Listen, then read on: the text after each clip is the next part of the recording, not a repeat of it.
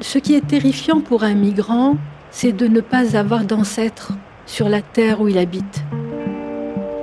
Et c'est pourquoi on se demande toujours où est-ce qu'on va mourir et où est-ce qu'on va nous enterrer.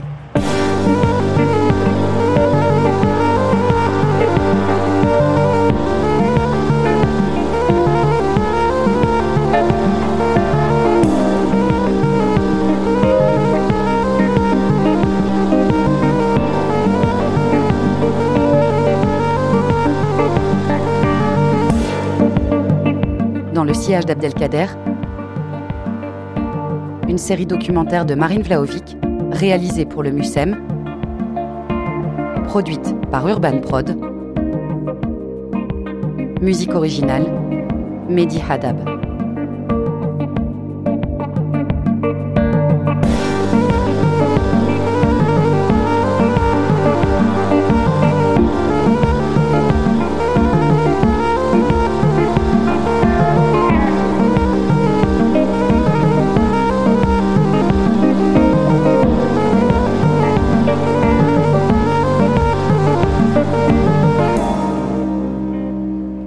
Épisode 2 Exil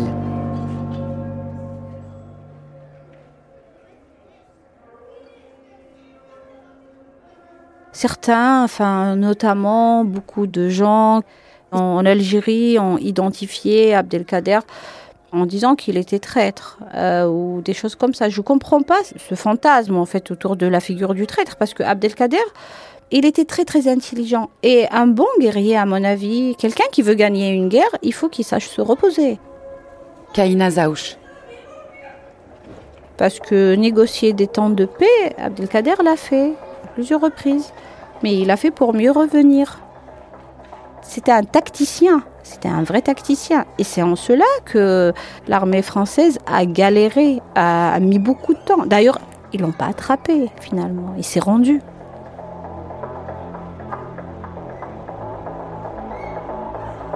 Plus la France, l'armée française s'armait, et plus Abdelkader perdait. Les peuples colonisés n'ont pas perdu parce qu'ils étaient plus faibles. mais tout simplement parce qu'en Europe, il y avait une course à l'armement qui avait démarré d'une manière assez puissante et violente, et plus les gens s'armaient en Europe, plus, ils colonisaient en Afrique et sur d'autres territoires.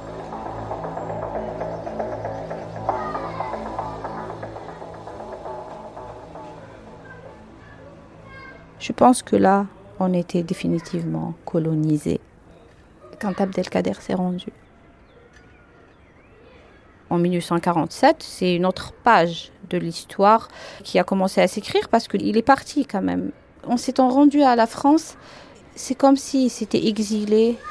C'est comme s'il avait renoncé à une terre qu'il avait défendue de façon définitive. C'est comme un retrait quelque part.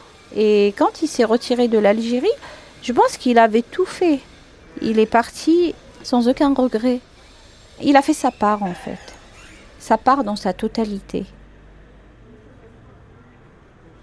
Abdelkader rime avec exil mais il continue de trôner au centre d'Alger. Sur la place qui porte son nom, des jets d'eau multicolores et saccadés encerclent l'émir. Droit sur son cheval, le sabre levé haut dans le ciel. Pourtant, la statue équestre n'obtient pas l'effet escompté. Il est disproportionné. Il est tout petit par rapport à son cheval. En fait, son cheval, il est plus héroïque que lui. Je pense qu'ils se sont loupés. Ils lui ont fait un torse tout petit. Euh, il, est... Ouais, il est un peu bizarre. Quoi. On admire plus son cheval que lui. On dirait un nain. Quoi. Des jeunes viennent tout de même prendre la pause devant ce spectacle son et lumière. D'autres attendent que le temps passe. Ils n'ont même pas 2 euros en poche et sont plutôt indifférents au sort de l'émir. L'émir Abdelkader, je vous raconte l'histoire. L'émir Abdelkader, il y en a qui disent des choses bien sur lui et d'autres non. Ils disent euh, qu'il n'était pas bien parce que dans une guerre, il s'est enfui. Il a laissé son armée et il a abandonné son peuple. Il était en pleine guerre avec les Français. Ensuite, les soldats français allaient gagner la bataille contre les Arabes. Donc l'émir, il a laissé tomber ses soldats et il s'est échappé. C'est une histoire douteuse. L'émir Abdelkader, c'était quelqu'un de fort. On doit parler de ce qui se passe maintenant. De ce qui est vieux, c'est pas bien. Tonton Abdelkader, Ali Lapointe, Hassib Abouali, ils sont périmés. Que Dieu ait pitié d'eux, mais on doit aller à l'essentiel. Posez-moi plutôt des questions sur les jeunes. Qu'est-ce que vous voulez savoir? J'habite à Alger Centre, à la Casbah. Je veux me marier avec ta sœur.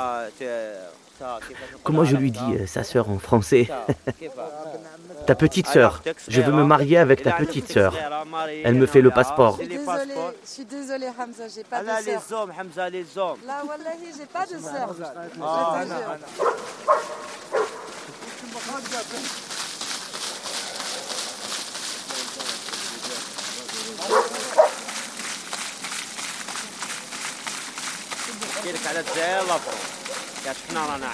Je préfère te parler de la France ou de l'Algérie pour te raconter comment on vit ici. Ma bague là, c'est du plaqué or, pas de l'or. C'est du faux, pas de l'origine. On navigue. Comme aujourd'hui, après une journée complète, voilà ce que j'ai récolté. J'arrive pas à trouver mon argent. Peut-être que je l'ai perdu. Ah, ah, les voilà. 400 dinars. 400 dinars. C'est ce que j'ai gagné aujourd'hui. Avec ça, on ne peut même pas s'offrir un déjeuner tous les trois. Donc c'est pas bien. En France, avec quelques centimes, tu peux t'acheter de quoi manger avec. Ici, avec 1000 dinars, tu ne fais rien avec. Si tu déjeunes, il ne te reste plus rien pour dîner. Notre argent n'a pas de valeur. On est la jeunesse perdue. Moi, j'ai 30 ans. 30 ans d'Algérie.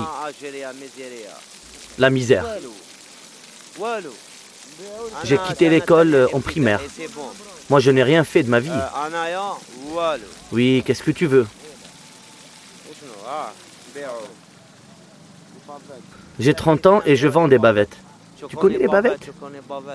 Les bavettes, en fait, c'est des masques. C'est ça. C'est les masques antivirus. On les vend à ceux qui prennent le métro. C'est obligatoire. On les vend 100 dinars. 100 dinars. On navigue. Moi, Inch'Allah, j'irai en Europe. Je mourrai après. Quoi? Je veux vivre là-bas. Je veux partir en Europe pour vivre là-bas. Si Dieu le veut, on se revoit en Europe et là-bas on discute. si Dieu veut.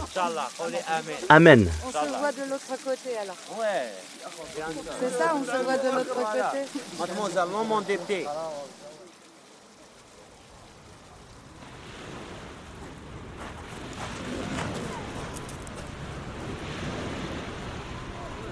En ce 24 décembre 1847, les futurs exilés et leurs enfants avaient un autre regard sur la mer.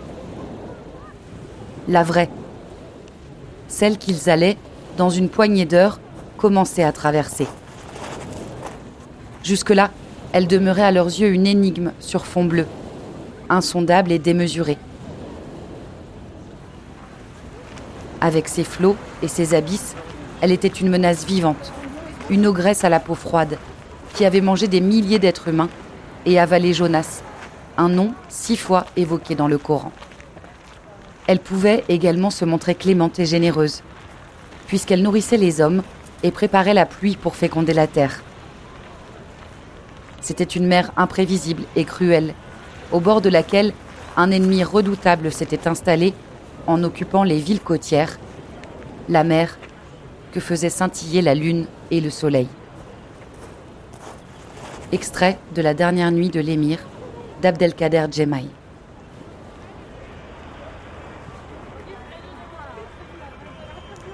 Le départ de l'Algérie en 1847. Kaina Zaouch.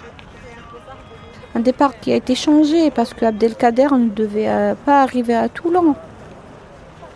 Parce qu'il voulait aller euh, passer le reste de sa vie en Orient ou auprès de la tombe de Ibn Arabi, parce qu'il voulait aller vivre sa vie, euh, la première vie qu'il voulait vivre, celle de la plume, de la méditation, de l'écriture. Le bateau, au lieu de se diriger vers Alexandrie et puis vers la Syrie, euh, a été affrété pour Toulon. Quand ils sont arrivés à Toulon, on a dit euh, bon bah c'est juste une question de jours, le temps de ravitailler, de ceci, de cela. Sauf qu'ils ont mis Abdelkader au fort La Malgue à Toulon. Il a été emprisonné par la France, d'abord à Toulon, ensuite à Pau et ensuite à Amboise. Et ça a duré cinq ans quand même cette affaire. Hein. Cinq ans, euh, c'est long quand même. c'est un quinquennat aujourd'hui.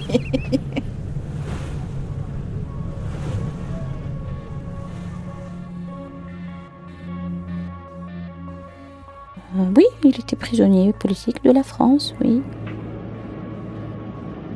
Il y a eu des voix qui se sont soulevées en France pour dire euh, mais c'est horrible, c'est une honte de ne pas libérer cet homme qui est venu euh, de lui-même. Donc je pense que la France n'a pas trahi Abdelkader, elle s'est trahie elle-même. Notre train arrive en gare d'Amboise. Pour votre sécurité lors de votre descente, prenez garde à l'intervalle entre le marchepied et le. Quand on donne sa parole, euh, quand on ne la tient pas, c'est soi-même qu'on trahit avant de trahir l'autre à qui on l'a promise.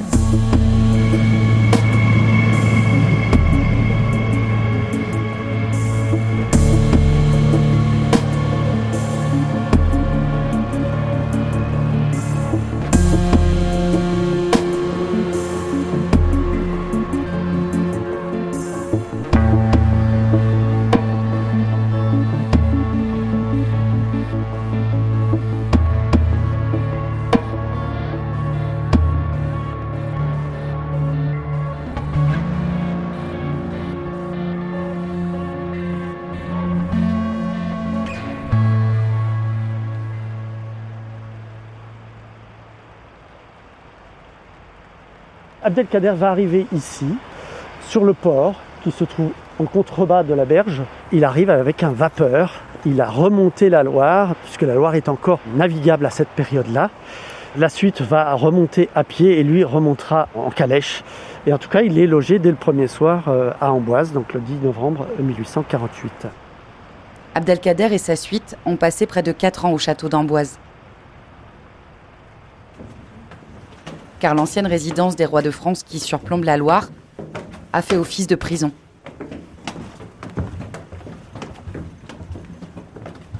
On est au premier étage, donc c'est l'étage noble, même dans, la tradition euh, de la Renaissance. Eh bien, c'est à cet étage que va être hébergé euh, Abdelkader. Marc Mettet, le directeur du château, est en charge de la visite. Euh, ces deux porte-fenêtres correspondent justement à la vue qu'avait l'émir sur la Loire mais je fais un pas de côté. Et sur place, je retrouve Amel Chawati. Je suis psychologue de profession. J'ai 50 ans. Je suis née à Alger. Je vis en France depuis pratiquement 30 ans maintenant. C'est-à-dire euh, en France plus qu'en Algérie. Il y a quelques années, elle a publié un livre intitulé Les Algériennes du château d'Amboise. C'est le récit douloureux d'un exil au féminin et au pluriel. Lorsque je suis arrivée la première fois au château d'Amboise, j'ignorais qu'il y avait un cimetière musulman. Eh ben bonjour. À l'époque, les pierres étaient toutes neuves. On avait l'impression qu'ils venaient de mourir, ces gens. C'était effrayant. Vous visitez ce joli château, aujourd'hui qui est décoré, qui est bien chauffé, c'est très agréable. Et puis vous montez euh, dans les jardins du château et euh, sans euh, vous y attendre, vous tombez sur des pierres tombales avec des noms calligraphiés en arabe. Et là, vous voyez écrit en arabe Tifl, qui signifie enfant. Donc ça veut dire que cet enfant, il est mort avant de, de pouvoir avoir un prénom. Puis vous voyez Mbarka, vous voyez euh, vous voyez des prénoms féminins. de chez moi. Et là, c'est un choc. Il y a il y a un verset coranique qui est écrit sur la, la pierre. Après ça, je n'arrivais plus à dormir. Et euh, j'ai été regarder les ouvrages pour essayer de comprendre qui étaient ces femmes, qui étaient ces enfants. Et je trouvais rien. C'est le retour de l'âme vers Dieu. C'est ça, le verset raconte ça. Et en faisant des recherches aux archives, je me suis rendu compte en fait que il y avait quelques rares documents sur les femmes qui m'ont fait comprendre que ces gens avaient énormément souffert, contrairement à ce qu'on laisse prétendre que l'émir est en résidence surveillée ou qu'il avait une vie de château. Pas du tout. Effectivement, il était dans un château, mais ce château au 19e siècle n'était pas du tout habité, il était vraiment froid, très humide, donc ça ne pouvait pas être un lieu où les gens pouvaient se sentir euh, bien. 25 personnes ont été enterrées. Donc euh, il y a eu 6-7 euh, femmes, 2 hommes et puis 16 enfants. Et puis en plus, on l'a emprisonné avec des femmes il y avait sa mère, ses épouses et ses enfants, ses belles-mères. Euh, il y avait euh, les épouses de ses euh, khalifas, ses compagnons d'armes. En fait, ils, étaient une centaine. Il y avait une vingtaine de femmes. Il y avait plus de 30 enfants. Donc, il n'était pas tout seul. Et pour l'Amir Abdelkader, c'était une humiliation. Ici, là, vous voyez, elle, elle s'appelle Mbarka. Donc, elle devait être sûrement une domestique ou une esclave, je ne sais pas. Les femmes étaient très isolées, elles s'isolaient beaucoup du fait de la peur de ces femmes, de tout ce qui était extérieur, et puis aussi c'était une façon de résister. Tout ce qui venait de l'ennemi, on le rejetait. Et c'est comme ça qu'elles ont payé de leur euh, vie, parce que la plupart sont tombées en dépression. À l'époque, on parlait de maladie des lenteurs. Donc c'est la mélancolie en fait. Et donc elles étaient euh, vraiment mélancoliques et ça c'est attesté par le médecin. Là c'est une autre Mbarka, mais celle-là c'est la femme de l'Emir al-Qadr. C'est écrit Mbarka Zawjat al-Amir. D'ailleurs la troisième épouse de l'Emir al-Qadr, la Mbarka, c'était la plus jeune. Elle est morte au château d'Amboise en 1850 c'est-à-dire deux ans après euh, leur euh, arrivée ici, et elle est morte de mélancolie. Amir Al-Qader a enterré deux de ses enfants ici. Quelques temps après, son fils aussi euh, est mort, il était encore nourrisson.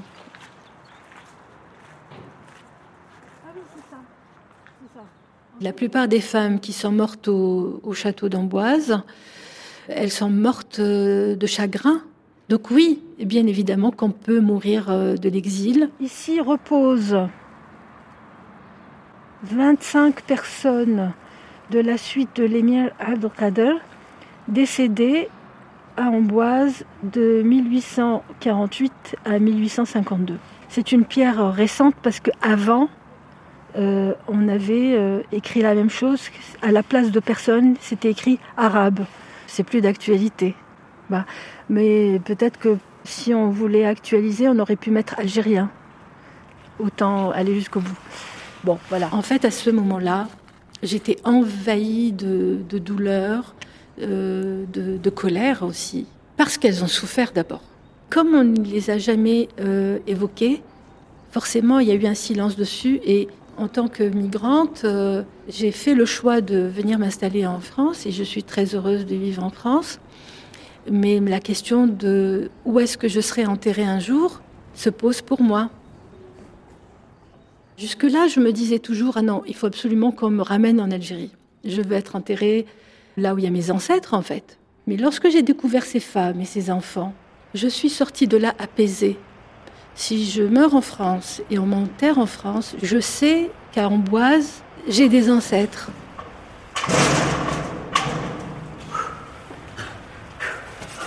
Restez pas enfermés.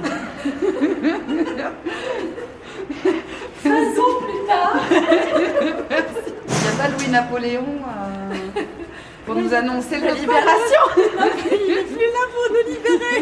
Parce euh, je ne sais pas si Eric Zemmour il viendra sortir d'ici. Ça c'est clair que non.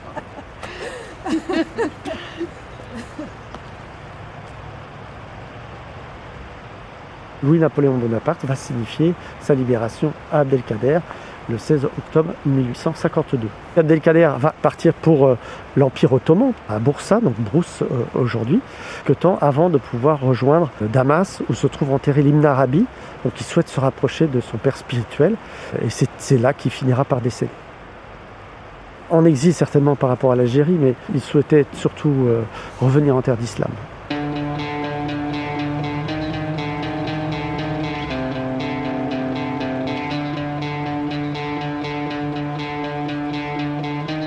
Prochain épisode.